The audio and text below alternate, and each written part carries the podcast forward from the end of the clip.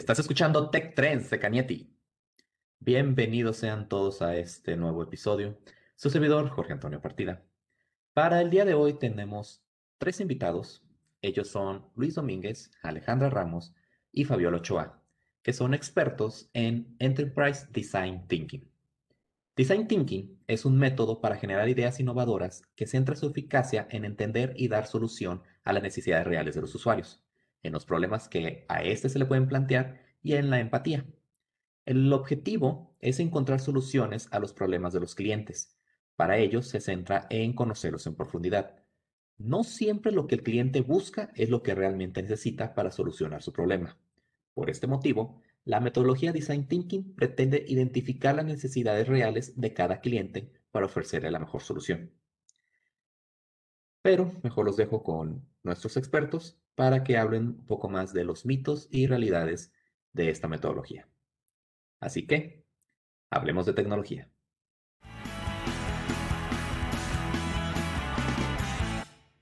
Como ustedes saben, el, Design Thinking es una de las, de las frameworks, eh, pues no es nuevo, ya es antiguo. Entonces, eh, hoy venimos a tres expertos, tres coaches que trabajamos directamente para IBM, implementando ceremonias, implementando artilugios, herramientas relativas a Enterprise Design Thinking. Yo me presento, mi nombre es Luis Domínguez y también nos acompaña.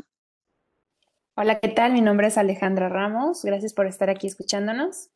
Hola, y yo soy Fabiola Ochoa. También mucho gusto estar aquí pues empezamos. Bienvenida, Fabi. Adelante. Sí, ¿qué nos, qué nos puedes comentar de, del el primer mito? Vamos a hablar de, e, esta vez vamos a dedicar el podcast a mitos de Enterprise Design Thinking. Así que, propone uno. ¿Tienes alguno en mente, Fabi? sí, de hecho, todo, todos los mitos que logramos capturar eh, tienen que ver, o sea, casi todos surgen desde el concepto del framework. O sea, eh, qué es design thinking para cada uno de nosotros. Ahí empieza todo. Entonces, más quisiera comenzar preguntando esto a ustedes, compañeros. Eh, Ale, Luis, ¿qué es para ustedes design thinking? Híjole, es que a mí, en lo personal, a ver sí que es un nuevo mundo eh, desde que lo conocí, eh, como dice la película de Aladdin, A Whole New World.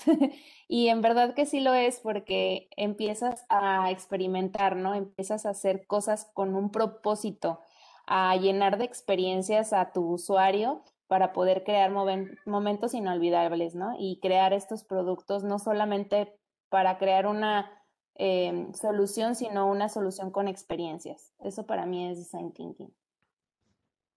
¿Tú qué opinas, Luis o Fabi?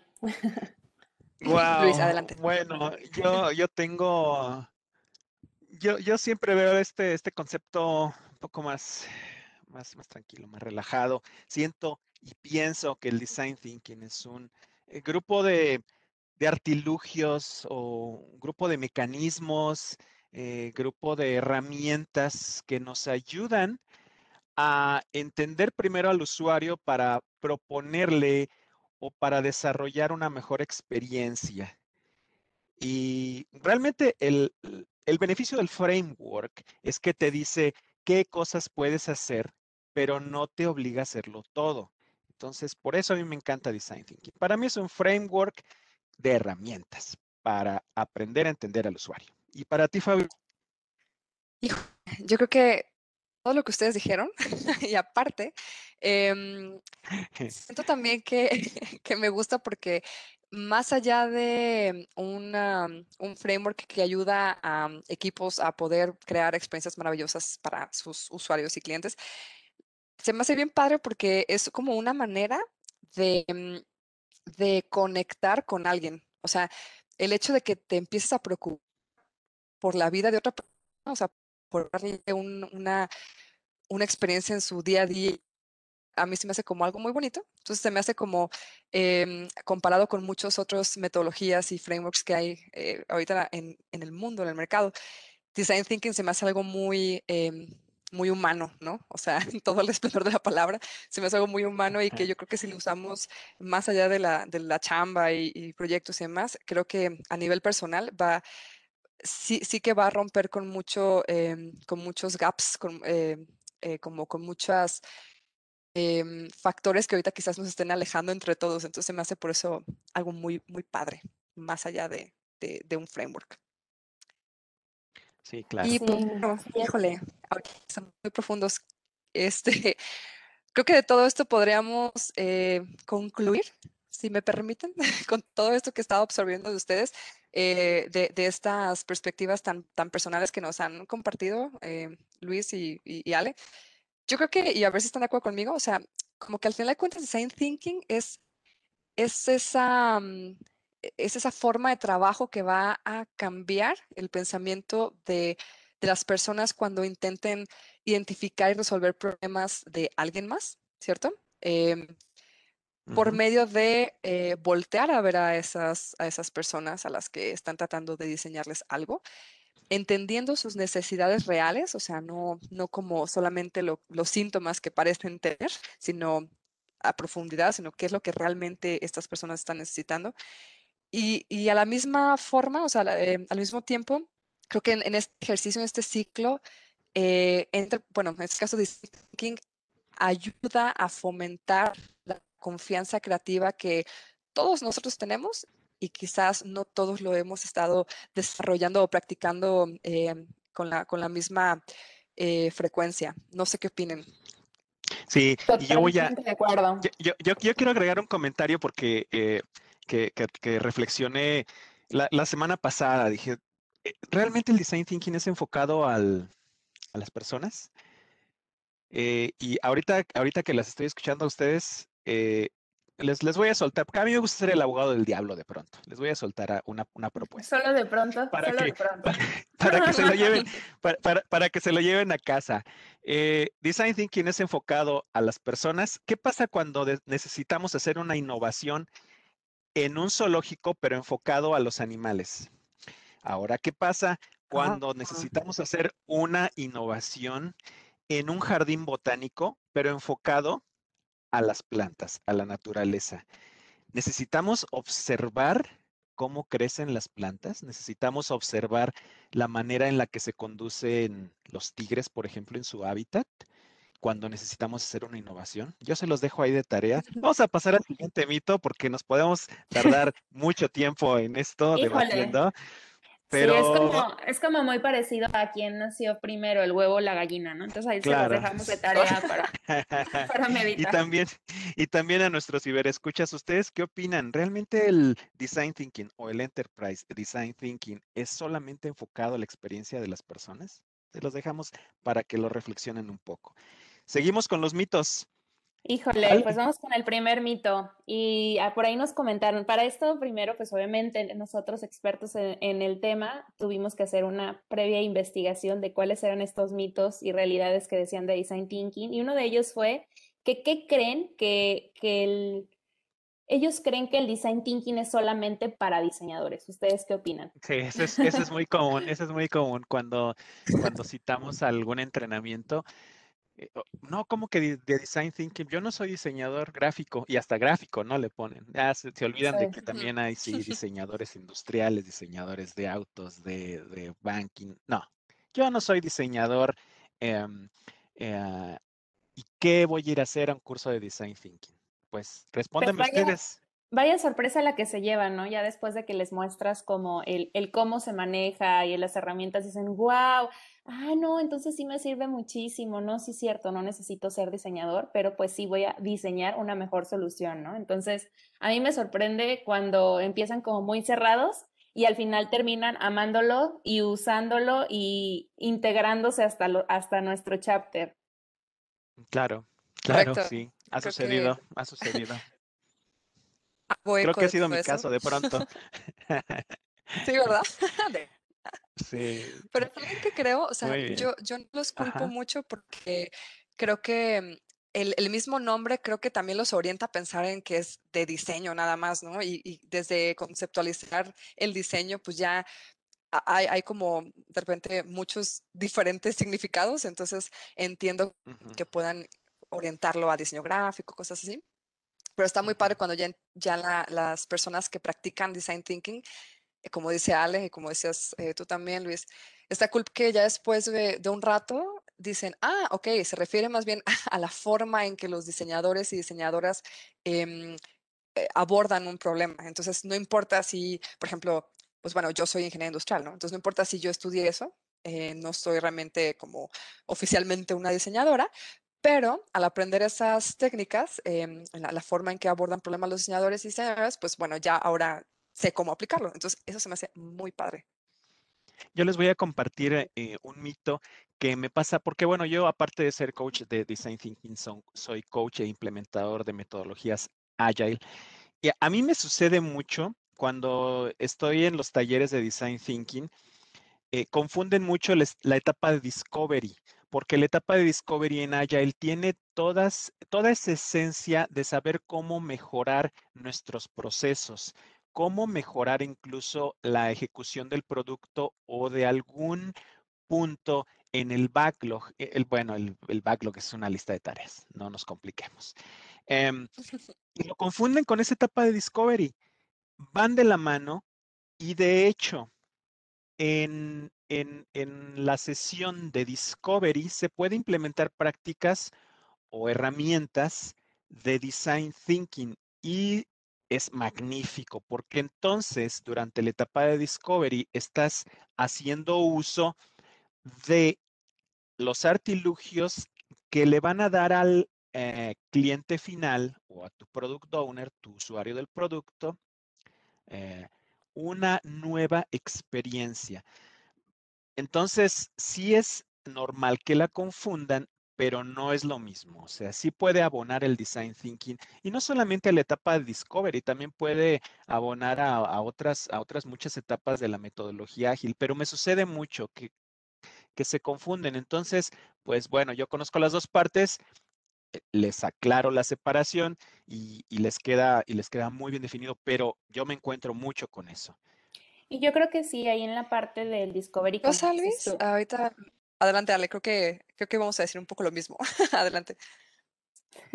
es que se, como que estamos empalmadas, pero sí, en la parte del Discovery sí es como, sí no es lo mismo, es, sí puedes utilizar muchas de las herramientas que yo creo que es fundamental que lo hagan, para poder tener un producto final exitoso. Creo que la parte del discovery, si la implementas ágil junto con, em, con design thinking, pueden llegar a, a lograr eh, crear esta, este producto final eh, mucho mejor que si solamente lo haces eh, utilizando la, la, parte ágil, ¿no? Es como el merge entre los dos, como ven. Así es, y, se, y se, se, potencializa. Así es. Muy bien. Sí.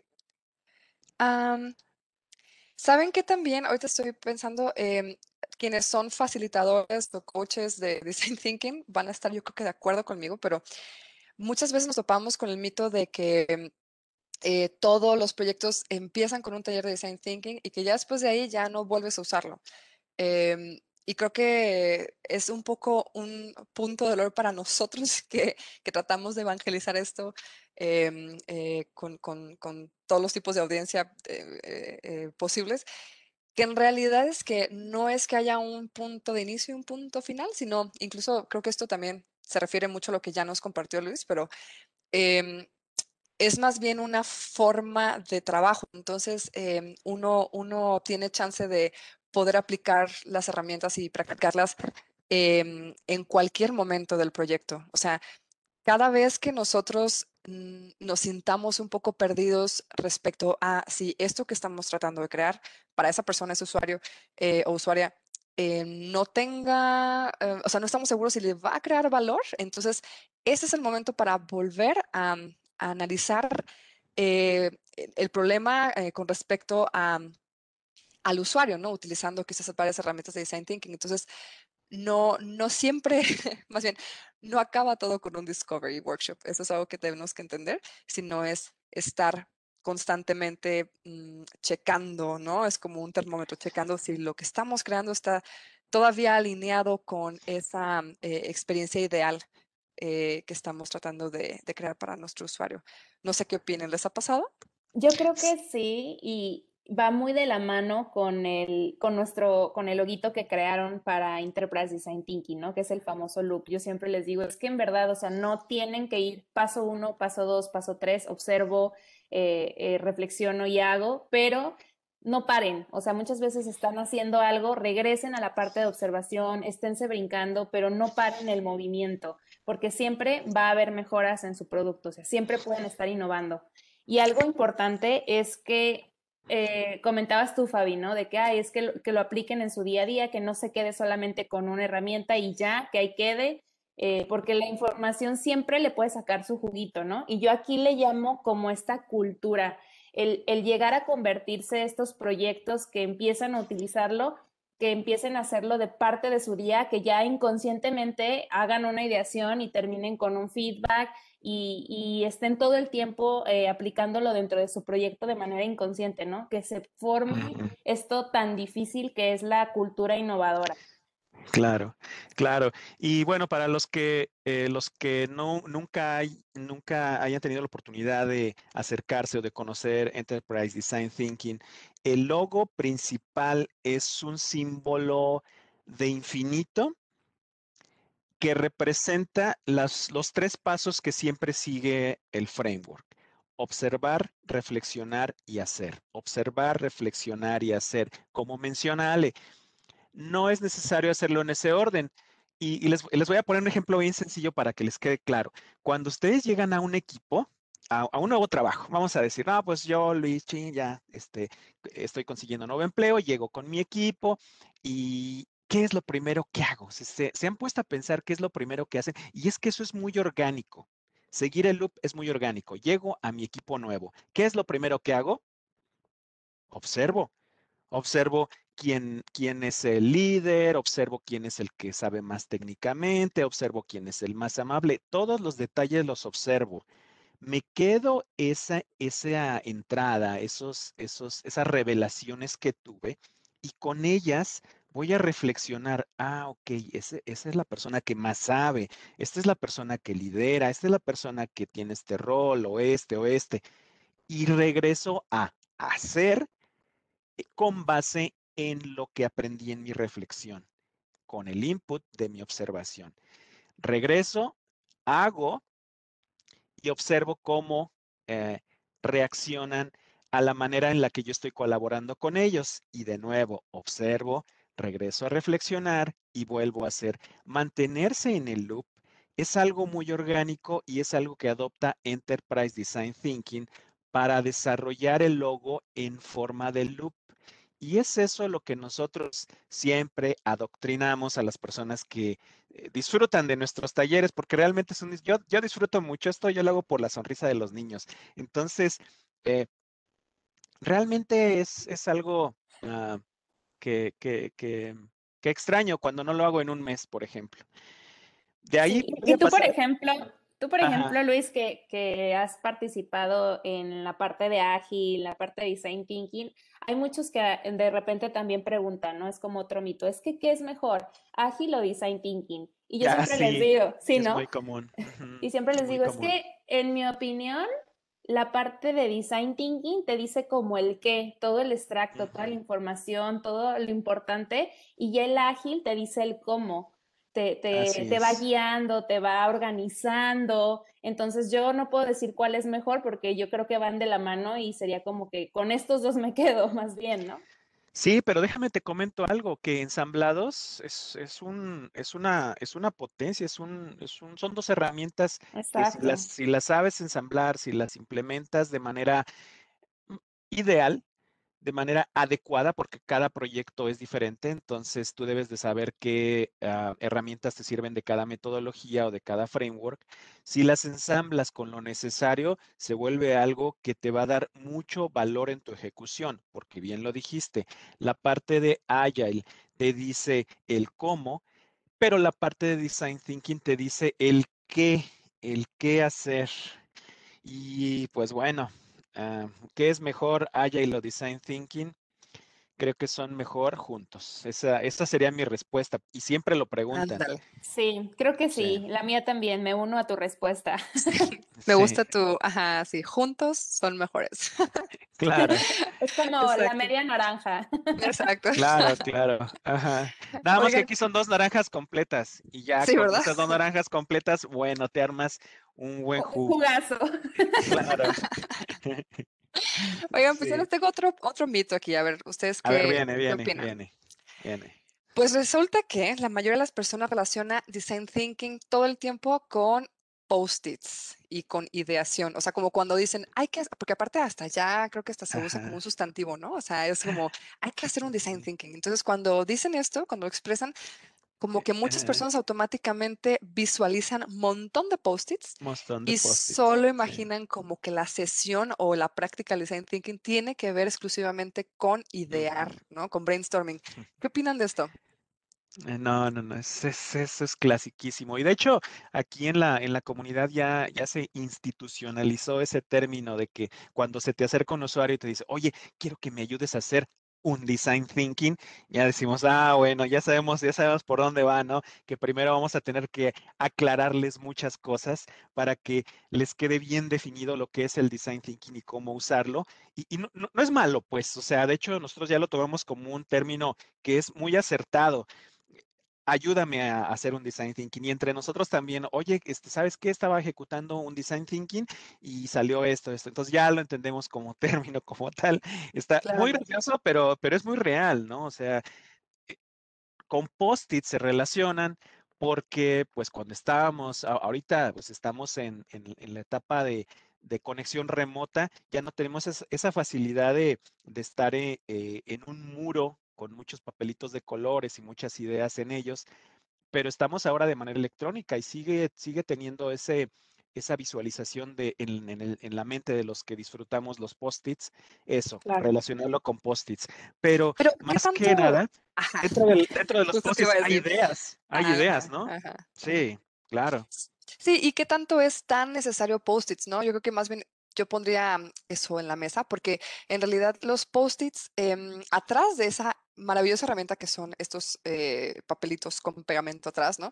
Es que nos permiten tener como flexibilidad para estar moviéndolas, porque muchas veces em, tendríamos que, o sea, pensamos que una idea es la que eh, concuerda en ese momento con el usuario, pero de repente obviamente el, equipo itera y se da cuenta, aprende más cosas, nuevos hallazgos sobre esa persona y entonces quizás esa idea que estaba en ese post-it ahorita ya no va tan de acuerdo a lo que estábamos haciendo, entonces se puede retirar o se puede dejar en un backlog o se puede eh, hacer una agrupación. O sea, al final de cuentas, en los post-its sí que benefician en esta dinámica de, trabajar con este framework porque lo hace más flexible, ¿no? Pero realmente yo no creo que sea tan, o sea, no es como que primordial, ¿no? O sea, uno, uno puede eh, practicar design thinking sin post-its, ¿cierto? Sí. Así es, sí. Es correcto. Y aparte, bueno, yo creo que en cierto punto ayuda mucho. Yo soy muy visual y la parte de los post-its siempre la relaciono cuando me preguntan, es que ¿por qué utilizan tantos post-its así, no? Siempre relaciono mucho un ejercicio que hacemos eh, cuando tenemos workshops, que es el típico de ¿qué, ve, ¿qué piensas que estoy viendo que está este, en un árbol y es rojo, ¿no? Entonces me dicen, no, pues el Santa Claus, que la manzana, que esto, lo otro. Y al final les digo, no, pues la verdad está pensando otra cosa completamente diferente, ¿no? Y creo que el punto de los post-its es como en cierto momento poder explicar de manera muy visual qué estamos pensando y sacar todo eso para que después podamos hacer estos famosos grupos y podamos priorizar y llegar a un punto en el que digamos, eso es exactamente lo que estaba pensando. Ni siquiera yo sabía, pero sí es eso, ¿no? Sí. Y qué bueno que comentas eso, Ale, porque Design Thinking no podría ser eh, tan valioso en su ejecución si no contara con las diferentes perspectivas, diferentes opiniones, diferentes puntos de vista.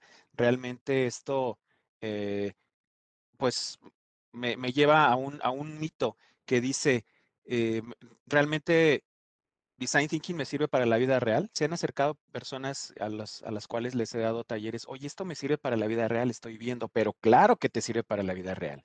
Se usa para reimaginar el producto y mejorarlo, o para crear nuevos productos con base en una necesidad específica de un grupo de individuos al cual quieres lanzar ese producto. No es lo mismo que crees un producto para un municipio en donde tienen problema de escasez de agua que para otro municipio en donde tienen un nivel socioeconómico mayor, que tienen otro tipo de necesidades, para los cuales también se van a tener que ejecutar técnicas de design thinking. ¿Sirve para la vida real? Claro, o sea, claro, totalmente, sí sirve. Y yo creo que ahí entra mucho el, vas, es que solamente es para crear productos, no, es para crear productos, para crear servicios, para crear experiencias y nosotros, todo, o sea, nosotros como vida necesitamos mejorar nuestras experiencias para recordar esos momentos inolvidables y qué mejor que utilizar esto, ¿no? Así es, totalmente. Pues bueno, eh, creo que eh, ya nos extendimos un poquito más, pero siempre es apasionante este tema. Esperemos pronto poder ah, regresar eh, aquí en el, en el podcast de Canieti. Si, les gustó nuestro tema, pues dejen sus comentarios aquí en, en su herramienta de podcast. Estamos en, en, en varias plataformas y mm, bueno, estaremos pronto con ustedes de nuevo em, ah, Disfrutando. Si nos lo permiten. Si nos lo permiten, disfrutando. Que, como cierre, ¿qué le, qué le puedo recomendar al, al, a la gente? Que se acerque a, a la página de eh, www.ibm, diagonal design thinking y ahí van a encontrar más material, ahí van a encontrar de qué se trata toda esta, todo este framework, eh, toda esta metodología y cómo les puede ayudar a su vida, a su vida real. Claro, sí. Híjole, pues, ¿qué les recomendaría yo? Yo les recomiendo que no, no esperen a tener un curso, tomar un curso oficialmente o educación sobre esto.